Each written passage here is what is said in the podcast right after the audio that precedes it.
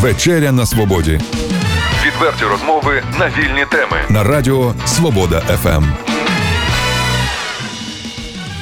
Вітання усім, хто зараз слухає радіо ефір. Студія Олександр Соломаха з передачою Вечеря на Свободі. До Днів пам'яті та примирення і з нагоди 74-ї річниці завершення Другої світової війни в Європі у Чернігівській міській бібліотеці імені Коцюбинського відкрилася унікальна фотовиставка 32 світлини міста про період Другої світової війни, часи окупації. Власне, ці фотографії з колекції сьогоднішнього мого співрозмовника Дмитра Сіліча, якого ми і запросили до нашої розмови. Вітаю вас, пане Дмитро. Е, вітаю вас, пане Олександр. Вітаю всіх радіослухачів е, Радіо Свобода ФМ.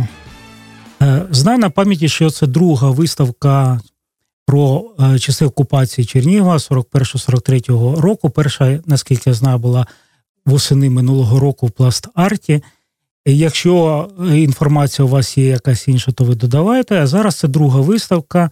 І от у чому її унікальність? Я знаю, що коли була перша виставка в пластарті, туди багато людей приходило, ділилися враженнями, телебачення, радіомовлення, багато обговорювали, назвали це сенсацією в певній мірі. Зараз знову виставка, яка відкрилася, була до, як я вже сказав, е, чергової річниці закінчення Другої світової війни в Європі, до Днів пам'яті і примирення. Дмитро, ну давайте з цього почнемо нашу розмову. Так, так. Виставка, яка експонується наразі в міській бібліотеці імені Михайла Коцюбинського, це по суті та сама виставка, яка експонувалася в пластарті минулого року у вересні, е, яка була присвячена до Дня міста. Е, сюжети ті ж самі. Е, чому ж ті самі? Бо майже виникла ця ідея з експозицією в міській бібліотеці. Вона виникла раптово, буквально за один тиждень. І на мене вийшли з представники бібліотеки запропонували, чи можу я якось так чи показати. Навіть і світлини оригінали. Я кажу, що сказав, що в мене є вже підготовлена експозиція, яка експонувалася минулого року. Тож через брак часу ми вирішили, що ми проекспонуємо якраз ту саму експозицію, яка була минулого року представлена до Дня міста. Вона складається з понад трьох десятків фотографій. Це не оригінали, а збільшені копії формату А4, А3. Вони збільшені, відреставровані, високоякісний друк і. Кожен відвідувач може дійсно побачити такі сюжети, побачити види міста, які він відходячи від свого, свого знання міста, він може їх е, розпізнати. А є такі види, які дуже складно вгадати, саме місцевість, де той чи інший об'єкт був е, зображений на фотографії, де він зараз знаходиться, деякі об'єкти взагалі не збереглися. І тому це дійсно ця підбірка фотографій, яку я вирішив. Е, Е, надати до е, якраз до цієї експозиції. Е, трішки відійду в бік фотографій оригіналів, які вже не збиралося. Їх вже понад чотирьох сотень. А Дмитро, ми про колекціонування ще з вами поговоримо. Зараз ще хочу повернутися до виставки. Період 41-43 роки це період окупації міста нацистськими загарбниками. Чому саме лише цей період? Чому, е, скажімо, не період там 39-й, 45-й рік? Чому така локалізація по часу? Е, ну, е, по-перше, так, ви праві, що представлені на виставці на виставці фотографії лише дворічної, дворічного терміну окупації міста. Це якраз вересень 41-го по вересень 43-го року. Чому так? Чому ці роки можна навіть просто відповісти, тому що всі фотографії е, перед радянського передвоєнного часу радянські, вони за своїм. Я не знаю, рідкістю вони набагато рідкісніші, ніж окупаційні. Їх майже неможливо відшукати. Це через е, все це через те, що передвоєнні часи, десь починаючи вже з другої половини 30-х років, Е, фототехніку мали зазвичай люди або свої, так, в лапках свої люди, тим, кому то треба було мати. Тобто представники е, таких професій, силовики, е, або ж такі люди вже з привілейованим станом. Тобто, зазвичай фототехніку мати просто в звичайній родині це було дуже проблематично, і на то мав бути якийсь певний дозвіл. Так само було і в Червоній армії. Тобто, якщо кожен німецький чи угорський військовий він мав при собі фотоапарат, як майже як туристичне якесь, знаєте, знаряддя чи туристичний об'єкт, що вони заходили до міста, брали місто, це якраз піхотні дивізії атакувальні, і вони ну, просто знімали місто, як мали мають вільний час на відпочинок. Навіть із мемуарів можна було прочитати, які я читав, що німці взяли місто. Наступний день у них був відпочинок. Хтось просто відпочив, а хто взяв, кажуть, фотоапарат, пішов і пішов містом гуляти центром і фотографувати. В Червоній армії все було навпаки. Це як був дуже стратегічний об'єкт фотографування. Тобто, не ну, фактично іншими словами, за володіння фотоапаратом за. Е, несанкціоноване володіння фотоапаратом можна було позбавитись волі, навіть там, я не знаю, тебе могли звинуватити в шпигунстві, і ти міг сам... навіть втратити життя, так? Так, саме так. Тобто, це просто мати фотоапарат, це було, знаєте, якимось ризиком. Дійсно, особливо, якщо це стосується солдату. Ну, це просто було майже неможливо. От е, такий був підхід якраз у Червоній армії, все це засекреченість, тобто нічого не показувати. Ну, це так та ж сама ситуація, як і з вилученням радіоприймачів. Тобто, коли ну, особливо почалася війна, Е, офіційно по радянській історіографії в 41-му році в червні, то був наказ про е, щоб люди поздавали свої радіоприймачі, і якщо ти не здав, тебе могли звинуватити в шпигунстві, щоб Бог зна чому. Але давайте все ж таки ще до довоєнний період, якщо зачепимо дещо. Ну, напевно, вас хотіли, вам хотілося б порівняти, як виглядав на світлинах Чернігів е, ще, скажімо, за місяць до е, початку війни, і вже війна була, і потім після війни. Ем, навіть з офіційними фотографіями ви мали справу? Там був колись великий архів газети Деснянська Правда. Напевно, були інші архіви. Шукали, робили якусь якесь порівняння між е, видами міста.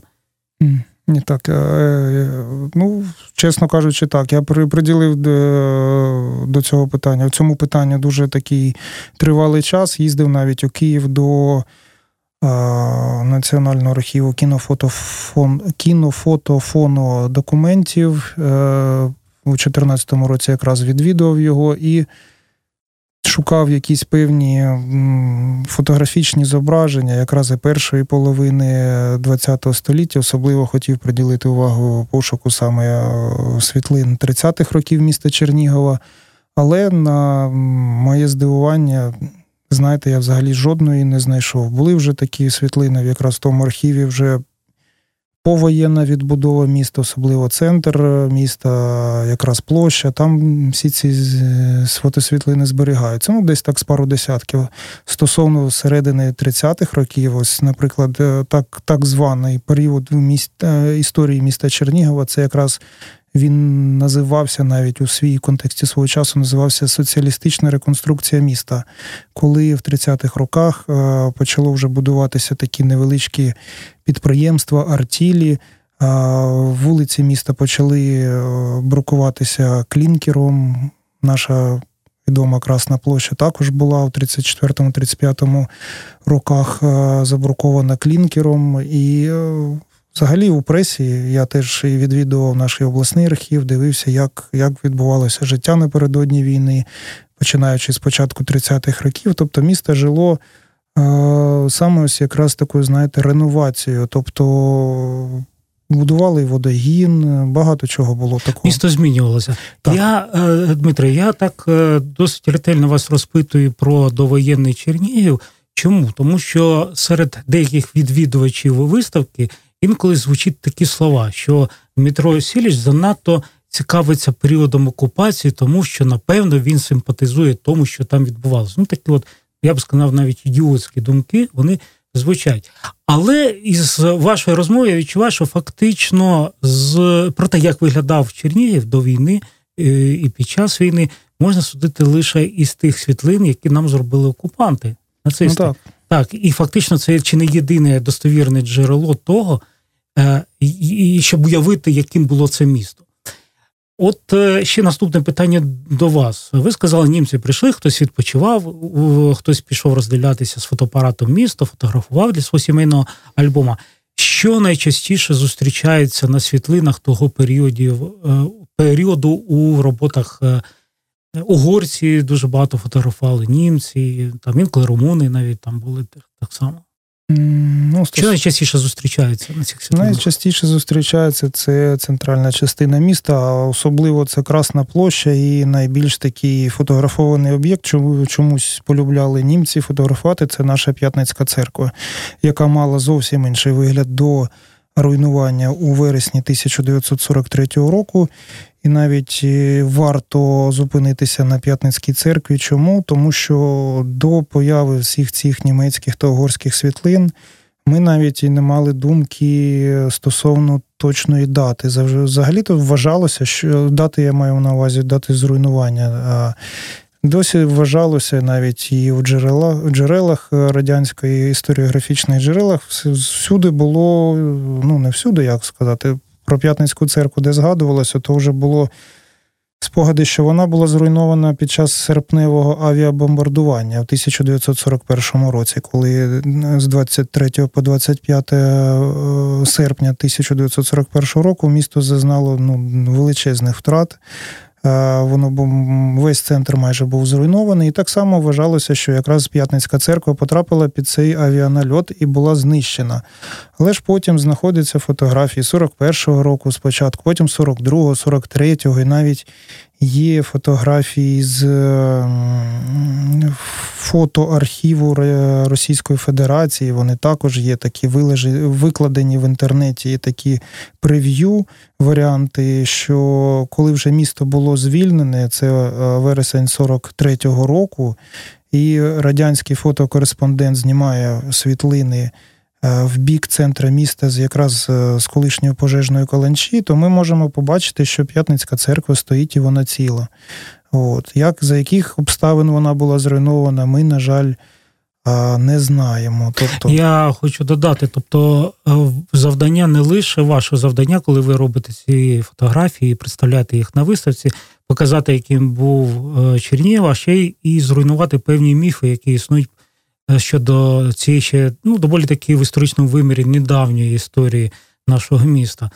Е, так, До речі, так. П'ятницька церква про неї до останнього часу зараз і кожного року продовжуються дискусії, як вона була чи знищена, чи вона була е, у ході е, німецького авіанальоту вже після визволення міста від нацистів е, Червоною армією зруйнована, чи можливо там були навіть закладені якісь міни під цю будівлю, тому що фактично від взривної хвилі, ну я не знаю, як воно могло впасти. Як ну по легенді, одній з легенд, що будинок, який стояв поруч, у нього влучила бомба і з взривною хвилею ну, повалила ну, п'ятницьку церкву. Ну, Реально це чи ні? Це ще має напевно ну, історики відповісти. Звичайно. Крім цих, можливо, історичних міфів, щось вам вдалося з'ясувати, зруйнувати, повернути якусь історичну пам'ять. Окрім п'ятної фотографії з п'ятницькою церквою, інколи зустрічаються, вже почали зустрічатися фотографії з гарматами на валу. Ось е, теж такий цікавий момент, що так як я збираю 8 років е, фотографії з окупаційні, знаєте, перші роки взагалі не траплялися фотографії з гарматами. Я навіть почав думати. Ну як же ж так? Тобто заходить людина зовсім не з Чернігова до міста, і в неї немає жодного е, інтересу сфотографуватися з гарматами, чи взагалі це таке можливо чи ні. І вже почав думати, що, можливо, навіть е, гармати евакуювали. Тобто, взагалі, що їх не було на валу, і в мене навіть така була своя думка. Ну чому ж, бо, бо ніхто не фотографується біля них. Е, але вже десь там на четвертий, на п'ятий рік. Е, збирання цих фотографій, вони вже почали зустрічатися. Не сказати, що їх багато, десь так до десятка серед чотирьох сотень, але все-таки вони є. Також цікавий такий момент, що в нас е, на кругу, тобто круг це там, де зараз танк, круг до війни він був зовсім в іншому місті, тобто не те, що зовсім іншому, але поруч це якраз перехрестя вулиць там Малясова, Попудренка, теперішньої Мазепи. тобто круг знаходився там. Але потім після війни його вже перенесли на е, сучасне місце, аби, знаєте, відкривався такий панорамний вигляд на вокзал на залізничний. Так от, е, коли був ще старий круг, розташовувався на іншому місці, якраз на перехресті теперішніх вулиць Попудренка та Мазепи, і там якраз був такий міні-скверик, і там стояв пам'ятник прикордоннику із собакою. Ну, це мені теж трішки здивувало, тому що ну як же ж так, бо державний кордон Радянського Союзу ну зовсім був далеко від міста Чернігова, але все одно це було. Цей пам'ятник був чомусь е, поставлений, і це десь було, якщо не помиляюсь, в газеті навіть е, Чернігівській обласній газеті писали, що ця композиція скульптурна буде встановлена. Якщо не помиляюсь, це 36 або 37 рік. От, І потім вже теж, знаєте, коли я дивився пропозиції на німецьких історичних форумах чи аукціонах, я теж подивився, що і дізнався, що ця скульптурна композиція це була типова, і вона була встановлена не тільки в Чернігові, а навіть зустрічалася і в Архангельську, ось, наприклад. Тобто була вона. Стосовно спростування міфів, ну, можливо, це не міф, а просто така, знаєте, історична деталь. Це фонтан хоровод. Е, в народі ми його знаємо як жабки, і всі ж бачили і всі пам'ятають, всі дитинство, у кого дитинство, у кого вже такий вже і зрілий вік. Е, в зрілому віці вони вже застали жабки, молодше покоління вже не застало. Але все одно, тобто композиційна скульптурна композиція жабки, вона була не лише жабки, бо в центрі фонтану був е, хоровод з шістьма дітками, з е, трьома хлопчиками та трьома дівчинками. Вони водили хоровод, а по центру фонтану лежить крокодил з відкритою пащею. Е, і після війни, тобто ось е, були знімки відомі, фотосвітлини, що просто лежить крокодил просто по центру, а потім його вже прибрали. І лишилися одні жабки. Але сама скульптурна композиція, взагалі, її оригінальна ідея була зовсім іншою. Були присутні діти.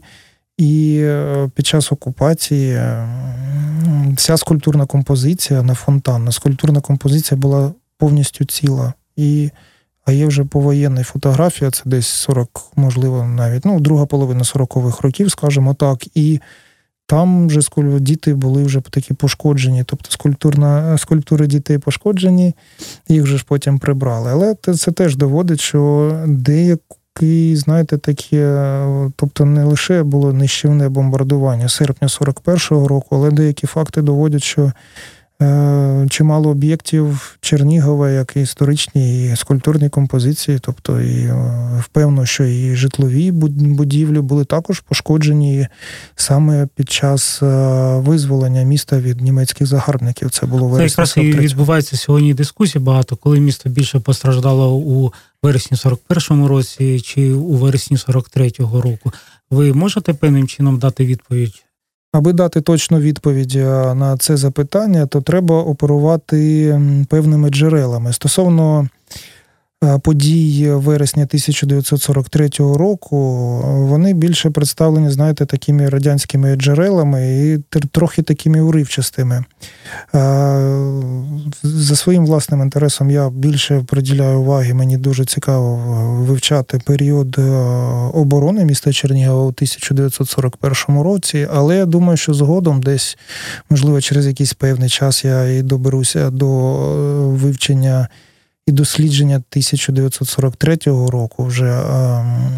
Якщо порівнювати ці е, битви в 41-43 роках, то 41 рік це ми більше маємо все-таки джерел німецьких, а 43-й це вже більше джерела радянські. І знаєте, аби скласти об'єктивну картину, Ну, це дуже складно. Тобто ця тема ще потребує ретельного Звичайно, дослідження. ретельного так? дослідження, так. Дмитро, я знаю, чув принаймні від вас, коли що в ході пошуку фотографій вам доводилося спілкуватись на багатьох історичних формах, про що ви власне сказали нещодавно, а ще і навіть е, із ветеранськими організаціями, тобто з тими ветеранами е, Вермахту, які можливо, чи з їхніми нащадками, які залишились живими, які мають якісь свої там альбоми, фотографії, щоденники. Як відбувається це спілкування? Чи ви повертаєтеся до тих подій з якимись оцінками, чи якась дискусія відбувається, чи суто носить така, такий характер, як е, ну, колекціонування і все? Коли так, е, я почав цікавитися, вже знаходити джерела, історичні джерела про події 1941 е, року під час оборони Чернігова, я дізнався, які піхотні дивізії були залучені до е, битви за Чернігів. І одна з них було це 260-та піхотна дивізія Вермахту. Так склалося, що ця ветеран, ветеран є, існує ветеранська організація е, цієї піхотної дивізії. Та й взагалі це дуже така поширена практика в Німеччині, коли кожне військове з'єднання мало своє е, власну ветеранську організацію. Вони там збиралися вже ж певний час після війни, там спогади обмінювалися, навіть випускали якісь маленькі брошурки, книжечки про. Спогади, кожен там хтось військовий, кожен там солдат чи офіцер з цього військового з'єднання, вони якісь там залишали мемуари. Потім вони видавали десь так під час е, наступної зустрічі. І лише ось у 260-й дивізії з понад тих трьох дивізій, які брали місто Чернігів у 41-му році, виявилося те, що у них є, має, мається власний веб-сайт. Тож я написав якраз веб-адміністратору цього веб-сайту, його звати Томас Корн. Це онук якраз е, одного з солдатів, який був, до речі, особистим е, особистим мисливцем е, начальника дивізії. Тобто, ось протягом всього часу, десь під час кампанії на на Сході, це з 41 по 44 рік, коли ця дивізія була і на території УРСР, і РСФСР, і потім Білоруської ССР. І весь цей час його дід Томаса він якраз був таким, полював в лісах, е, в ліс, в лісі там і він був, е, тобто особистим мисливцем. Так от, е, поспілкувавшись з Томасом, мене ось що вразило, що перед тим, як ми почали розмову, Томас сказав: Дмитре, якщо перед тим, як ми починаємо розмову, я хочу вам перед вами вибачитися. Ось ми, німці, від імені 260-ї піхотної дивізії, ми хочемо принести. Е, Вибачення так, попросити. Так, так, попросити перед перед вами вибачення за всі сподіяні шкоду, за за нанесену шкоду, за взагалі за все, що ми погано вам зробили. Якщо ви, Дмитре, приймаєте вибачення, а ми дуже сподіваємося, що ви приймете, то ми можемо далі з вами спілкуватися. Ну, тобто, Така щемлива ситуація насправді. Так, так, так, тобто так. людина робить вибачення фактично за свого діда. Тобто, в нас часто інколи звучить, ми не відповідаємо за вчинки своїх там дідів, прадідів. Ну, що так, було, так. то було, а ми до чого тут. Так? А ну, ідеологія так. в сьогоднішній Німеччині ну, зовсім досить інше, так. Е, спрямована на те, щоб засудити звичайно, звичайно. той режим. Звичайно, я сам просто спілкуюся доволі часто, і інколи, коли коли є можливість, я коли перебуваю в Європі, я теж спілкуюся з, з людьми.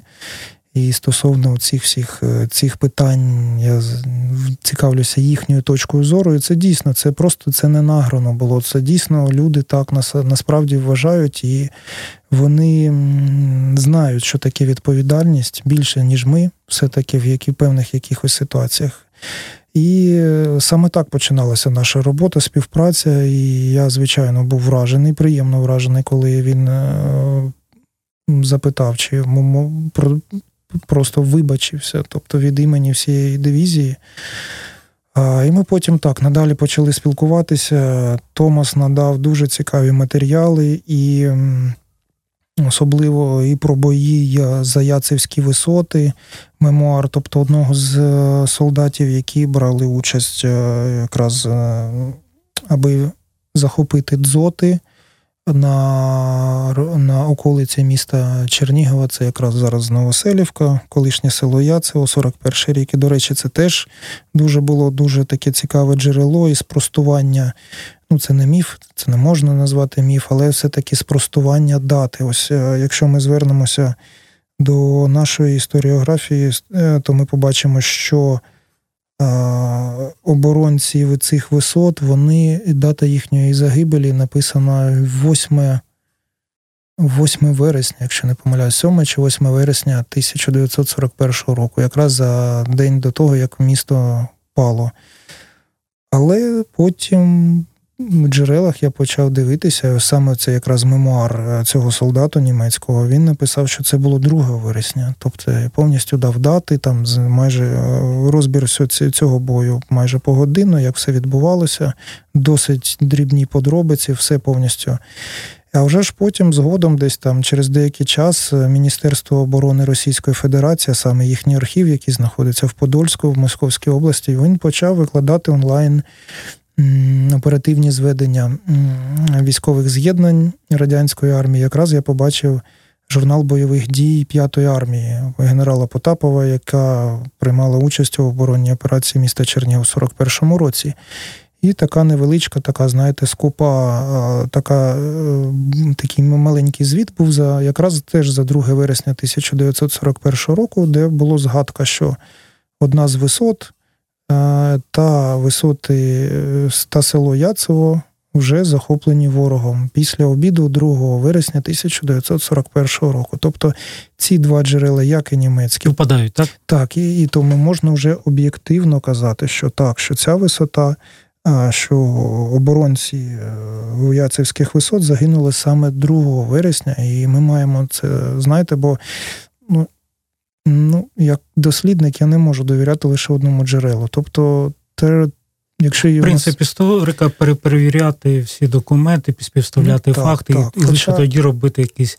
Висновки Дмитро, так. Е, я так розумію, що у вас на руках, крім фотографій, ще багато багато чи ні, ви скажете самі інших документів, які могли пролити світло на історію Чернігова у Другій світовій війні, і деякі з них, вже про деякі ви почали говорити, вони вперше попали в об'єктив історика, у вас як краєзнавця, до речі, як краще вас називати істориком, я, краєзнавцем, я навіть колекціонером. Не ну, це точно не колекціонер, точно. Знаєте, я так, аматорський, я б сказав, ви е, краєзнавець, я до ніякої спілки не належу. Це, знаєте, просто персональний такий інтерес, бо з дитинства я завжди цікавився історією. Сам я за фахом журналіст, музичний журналіст, щоправда.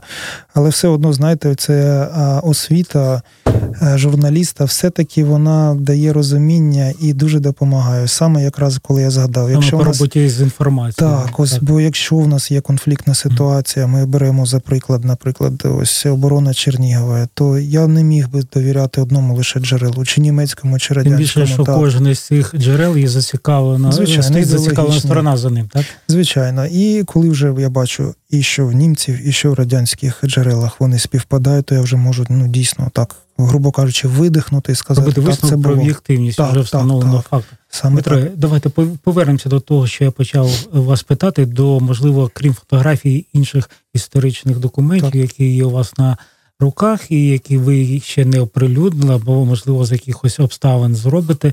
Це що, що ви таким так. володієте, що було б цікаво? Ну, я б сказав би, це, по-перше, щоденник, приватний щоденник е, голови поліції охорони правопорядку міста Чернігова Ганса Клепша, який перебував в місті Чернігові з грудня 1941 року до початку серпня 1942 року. Тобто, по суті, ця людина була це ну, такий начальник номер один міста Чернігова. Тобто, Це оригінал цього документу? А, на жаль, ні, ні, на жаль, оригінал я не потягнув, бо там була сума. Я взагалі сам людина така, знаєте, небагата і потягнув лише цифрову копію і просто домовився. Дуже-дуже сильно так йшли тяжко перемовини, але все-таки вдалося хоча б зробити відскановану копію. Ця відсканована копія вона є. Дуже б хотілося її оприлюднити, і, але в чому проблема, що е, сам шрифт, почерк цього е, німця, більше можна сказати, австрійця, бо він сам походить з Австрії. Він цей щоденник написаний Зютерліном. Зютерлін це такий старовинний, більш готичний шрифт, тобто який просто не піддається транскрибуванню звичайним перекладачем. Потрібен потрібен дуже фахівець. Звичайно, є такі люди, є такі зацікавлені спеціалісти. Ну так я вам розповім зараз. Так що я звертався. У нас є найпотужніший, найсильніший військовий перекладач. Він живе в Одесі. Він якраз саме військовий перекладач з німецької мови. Я йому відправив. Він каже: Ні, Дмитре, я не можу, бо ну надто надто складний. Я що почав робити далі, це я звернувся е, до німців, бо в Німеччині існують декілька так, ну можливо, пару десятків бюро, які саме транскрибують зютерлін е, на сучасну німецьку мову. Я показав їм приклад розвороту відсканований, показав, розповів, який буде об'єм. Вони порахували, в середньому виходить десь перекласти така сума, як 5 сотень євро. Ну, на жаль, я таку суму не, не маю, як я сказав, що в мене фінанси не такі, аби навіть е, десь дістати 500 євро. Але все-таки люди навіть е, з цього бюро вони зробили, знаєте, такий рекламний. Переклад однієї сторінки. Там дуже цікаво, дуже цікаві моменти, хоч лише одна сторінка, а тих сторінок вже там декілька десятків треба перекладати, але дуже цікаві факти відкриваються, як на перші дні перебування на посаді е, начальника поліції охорони правопорядку. Цей Ганс Клепш він шукає приміщення, де буде розквартировуватися поліція, саме його відділ. Е, його співробітники, і він ходить містом і дивиться, придивляється, які саме споруди будуть йому цікаві. Спочатку він думав, аби зайняти теперішню бібліотеку Короленка, е, яка до війні була обласним комітетом партії але щось там йому не сподобалося. Потім він відвідав і е, ось е, будинки офіцерського складу, так звані, це якраз на вулиці е, Бойовій і проспекту Миру. Миру це такі дореволюційні споруди, двох та триповерхові, здебільшого є двоповерхові такі, вони шість будиночків таких вони стоять. так. От, Бо він казав, там є опалення, що взимку буде там більш комфортніше, але вже згодом, як Потім вже і дізнався я з його фотоальбому, бо фотоальбом теж потрапив в оригінал. Я все-таки знайшов зусилля і фінанси, аби взяти його фотоальбом під час перебування в Чернігові. Там десь близько однієї сотні фотографій. Дуже цікаві матеріали. І е, ось якраз е, ем, Потім вже це цими світлинами видно, що перебував він у будинку, який навіть зберігся зараз. Це князя Чорного, 14, біля слідчого ізолятора, біля обласної податкової і прокуратури. Тобто, якраз у цій вулиці саме зараз це житловий будинок, і люди навіть, знаєте, живуть і, мабуть, і не підозрюють, що там було. Що там було. Так. Дмитро, е, час передачі доходить, добігає свого завершення, хотілося ще кілька питань і суто практичних таких, можливо, парад. Уявимо, що після того, як прослухають нашу розмову деякі люди, які цікавляться краєзнавством, історією Другої світової війни, і саме з прив'язкою до Чернігова, і захочуть зайнятися колекціонуванням. Якісь хотілося б від вас почути практичні поради для цих людей, що варто починати, на що звертати увагу, як не бути обманутим, і щось іще те, щоб ви з власного досвіду могли їм передати.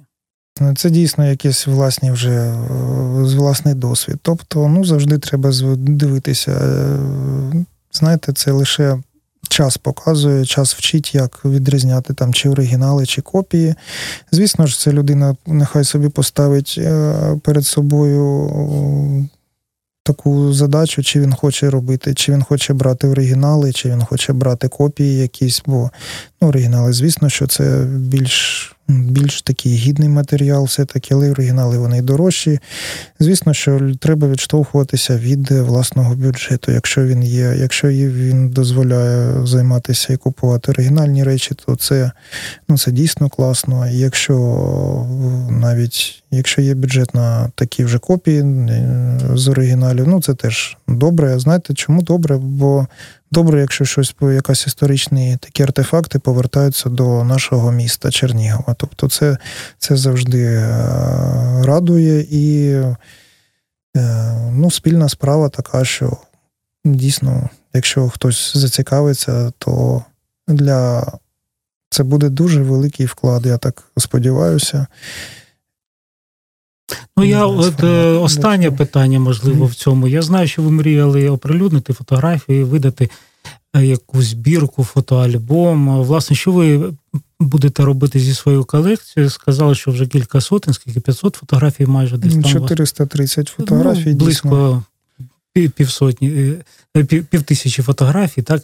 І все. Це великий об'єм інформації. Звичайно, ще над нею, напевно, багато треба працювати як вам, так і іншим дослідникам, але це все це може бути якимсь мертвим вантажем, як кажуть так. Е, люди, якщо з цим не працювати. Тобто, ви які плани, що будете робити з цими ну, так, це, світлинами?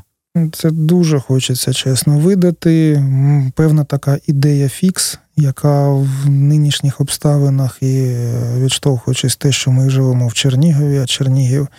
Е, по суті, це я не перебільшую специфічне місто в Україні, бо коли я зустрічався з краєзнавцями з інших міст, вони кажуть: ну дивіться, е, люди добрі з Чернігова, вам 1300 років, у вас величезна історія, чому у вас так мало краєзнавчих видань? Ну, це мені казали, наприклад, краєзнавці із Сум, які місто Сумам, Сумам біль, ну скільки понад 300 років, але вони вже видали е, тритомник історії міста.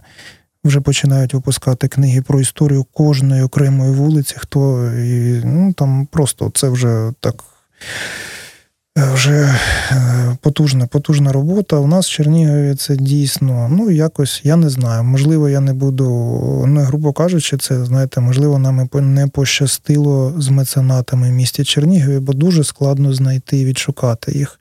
Дійсно, звісно, хочеться видати. Грош, грошей немає, ні власних, ні неможливо. Ну, я не знаю, чим в мене немає таланту або знайти ці кошти. А бюджет все-таки величезний.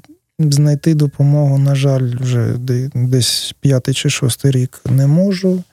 Можливо, хтось підкаже, я буду лише задоволений, але дійсно сама сама така ідея, аби з цього, знаєте, зробити і видати фотоальбом. Ну, не сидіти як курка на яйцях. І треба все це видавати і показувати. Тим більше, що Колекція Чернігівська одна одна із найунікальніших в Україні, бо я знаю колег в Україні, які збираються там і Дніпропетровський, Харків, а інші міста є там і з Полтави, з Вінниці люди збирають, але Чернігівська вона така більш унікальна за рахунок того, що дісталися фотографії якраз саме очільника поліції міста. Тобто там такі ну, досить цікаві сюжети, такі, як і відправка молоді в Німеччину. Взагалі такі фотографії ніколи не траплялися. Ось скільки я дивлюся в інших містах. Відправка молоді до Німеччини ну ніде не траплялася. Це лише є в Чернігівському фотоальбомі.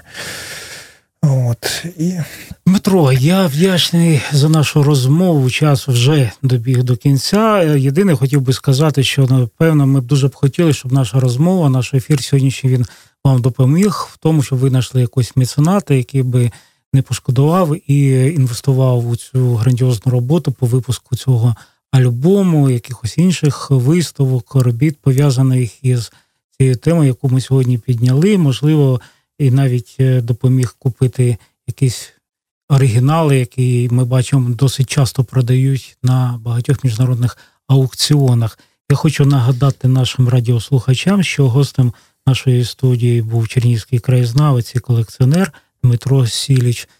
Якщо у вас є можливість, то завітайте ще на виставку якраз фотосвітлин з окупації міста. Вона триватиме до кінця травня в Чернігівській міській бібліотеці імені Михайла Коцюбинського. Вона експонується на другому поверсі, тобто у вас є можливість подивитися, як саме виглядав е, Чернігів під час 41-43 е, років. Дякую вам за увагу. Дякую за те, що ви слушне запросили. доповнення до нашої передачі. Тож завітайте на виставку і ви отримаєте масу задоволення. До побачення. До побачення. Відверті розмови на вільні теми у програмі Вечеря на Свободі. Тричі на тиждень у понеділок, середу і п'ятницю о 18.00. На радіо Свобода ФМ.